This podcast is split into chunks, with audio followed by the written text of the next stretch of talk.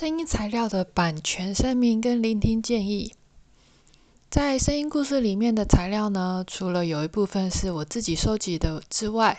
主要的台湾声音是由台湾声音地图计划提供。这个录音计划执行者呢是吴灿正先生，他从二零零九年构想到二零一一年开始执行，将近十年的时间，收集了台湾各个地方，包括离岛的声音。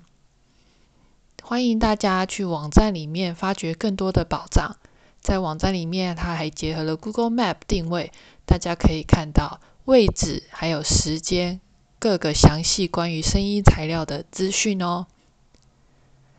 关于聆听建议呢，因为呃吴灿正先生他有使用双耳的录音方式，让我们可以更接近真实 3D 的感受，所以推荐大家。假如许可的话，可以使用耳机去享受更好的声音效果。